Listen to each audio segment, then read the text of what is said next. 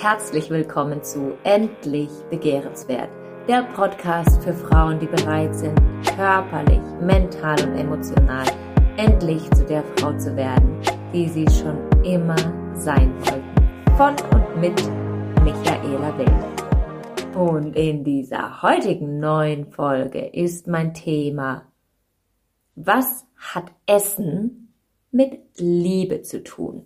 Es heißt ja bekanntlich, Liebe geht durch den Magen.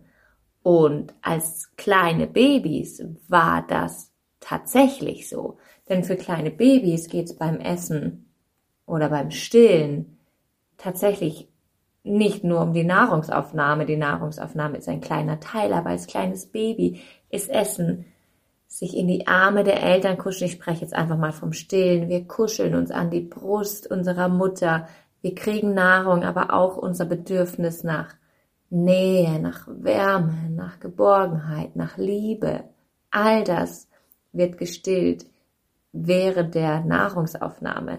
Und selbst wenn wir nicht an der Brust gestillt worden sind, sondern vielleicht die Flasche bekommen haben, waren wir vermutlich auch oft im Arm einer geliebten Person. Es hat sich jemand für uns Zeit genommen, sich um uns gekümmert. Wir haben durch Essen wirklich Liebe und Nähe erfahren.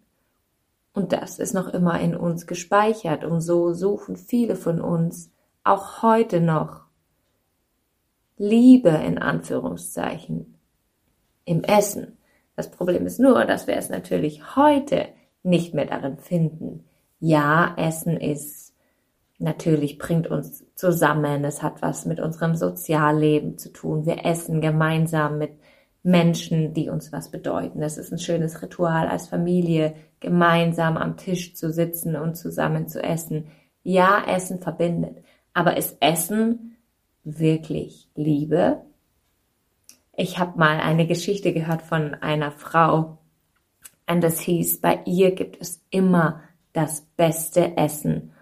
Und egal wer bei denen zu Hause eingeladen war, jeder hat geschwärmt, wie gut ihr Essen ist. Und ihr Mann hat gesagt, es gibt keine Frau, die besser kochen kann. Jedes Essen bei ihr schmeckt einfach so gut. Nichts kommt daran.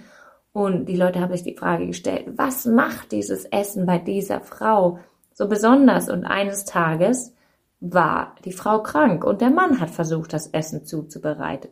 Und er hat seine Frau oft beobachtet beim Kochen und sie hatte eine Dose, die war ein spezielles Geschenk von ihrer Oma mit einem ganz besonderen, einzigartigen Gewürz, das er noch nie irgendwo anders gesehen hat.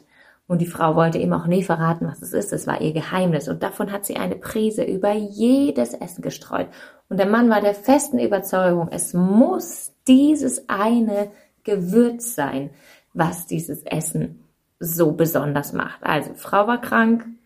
Er hatte Gäste eingeladen. Er wollte die Gäste nicht enttäuschen. Er wollte, dass es unbedingt genau so gut schmeckt, wie sie es kannten von seiner Frau. Also wagte er sich heimlich an den Gewürzschrank und schnappte sich die Dose. Er war schon sehr gespannt darauf, was würde es für ein Gewürz sein, wie würde es riechen, wie würde es sich anfühlen, wie würde es schmecken, wenn er nur dieses Gewürz probiert, ohne irgendwas anderem dazu. Voller Spannung nahm er die Dose, er öffnete sie und fand darin nichts außer einem Zettel und auf diesem Zettel stand, füge jeder Mahlzeit eine Prise Liebe hinzu. So, das heißt, was das Essen so besonders gemacht hat, war einfach der Gedanke, diesem Essen nochmal Liebe hinzuzufügen. Und ja, das geht sehr wohl durch den Magen. Dabei ist es allerdings völlig egal, was das Essen ist. Dafür muss es nicht viel sein. Dafür muss es nichts ungesundes, fettiges sein, sondern es kann alles sein.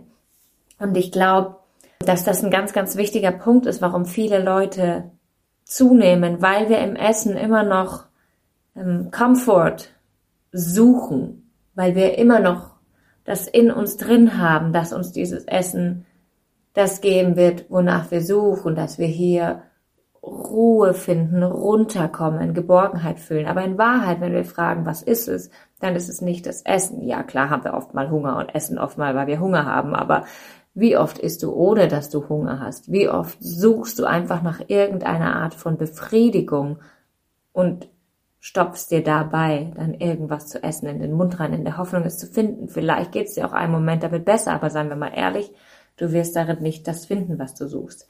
Aber was hat Essen trotzdem mit Liebe zu tun? Ich bin der Meinung, Essen hat sehr, sehr viel mit Liebe zu tun. Und zwar vor allem mit Selbstliebe. Und Selbstliebe ist so ein großes, breit getretenes Thema inzwischen, was ich gut finde, dass sich immer mehr Leute mit diesem, mit diesem Thema beschäftigen und dass es immer mehr Bücher und Podcasts und so weiter über dieses Thema gibt. Und als ich das das erste Mal gelesen habe, du musst dich selbst lieben, war ja erstmal so, bitte, wie soll das bitte funktionieren? Und hä, warum sollte ich mich selbst lieben? Also ich war mega weit entfernt von diesem Thema und auch entfernt davon, es zu fühlen, mich selbst zu lieben. Ich habe immer gedacht, wie soll denn das gehen? Wenn mir die Welt sagt, dass ich scheiße bin, dann bin ich halt scheiße, dann kann ich mich doch nicht selber lieben. Aber immer wieder habe ich gelesen, du musst dich einfach selbst lieben. Und irgendwann habe ich es kapiert, okay, das muss ich tun. Aber ich habe mich immer gefragt, ja, super, aber wie soll das gehen? Wie soll es gehen, wenn ich es einfach nicht tue? Wie kann ich mich denn lieben, wenn ich es einfach nicht tue? Und ich konnte tatsächlich ganz, ganz viel über Essen lernen, mich selbst zu lieben. Und dafür möchte ich dir auch ein paar Fragen an die Hand geben. Vielleicht hast du schon gemerkt, wenn das nicht die erste Folge ist, die du hörst, dass ich unheimlich gerne mit Fragen antworte, denn ich finde es wichtig, dass sich jeder Mensch selber Antworten gibt. Ich sehe mich viel mehr in der Rolle, in dem, was ich tue, die richtigen Fragen zu stellen, als dir Antworten zu geben. Ich möchte dir einfach die richtigen Fragen stellen, dass du deine eigenen Antworten finden kannst.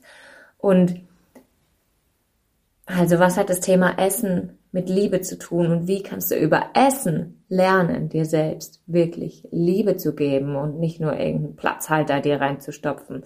Und ich habe irgendwann auf meiner Abnehmreise angefangen, mich zu fragen, nicht was muss ich denn jetzt essen, sondern ich habe mich gefragt, was würde ich denn meinem Körper jetzt geben, wenn ich mich wirklich aus ganzem Herzen selber lieben würde. Ich hatte zu dem Zeitpunkt schon meine Tochter. Meine Tochter war damals ähm, acht, neun Monate alt und ich habe geschaut, dass meine Tochter, ja, ich habe sie noch gestillt, aber sie hat auch schon andere Sachen gegessen. Und ich hätte ihr nie die Schokolade reingestopft in diesem Alter, sondern ganz im Gegenteil. Ich habe versucht, Süßigkeiten eine Weile zu vermeiden. Muss ja nicht schon als ganz kleines Baby sein, kommt früh genug irgendwann.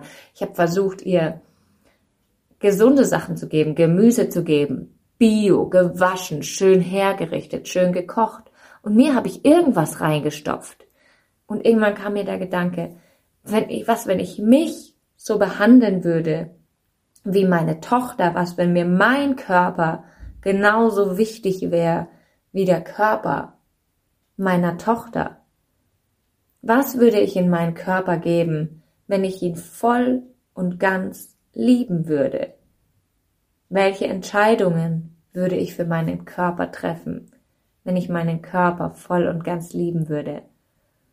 Was, wenn mein Wohlbefinden das Wichtigste auf der Welt wäre, wenn ich mir so wichtig wäre, wie meine Tochter mir wichtig ist? Wie würde ich dann mit meinem Körper umgehen? Was würde ich dann essen? Wie würde ich mich dann ernähren? Und diese Fragen, die haben mich dazu gebracht, meine Ernährung komplett umzustellen.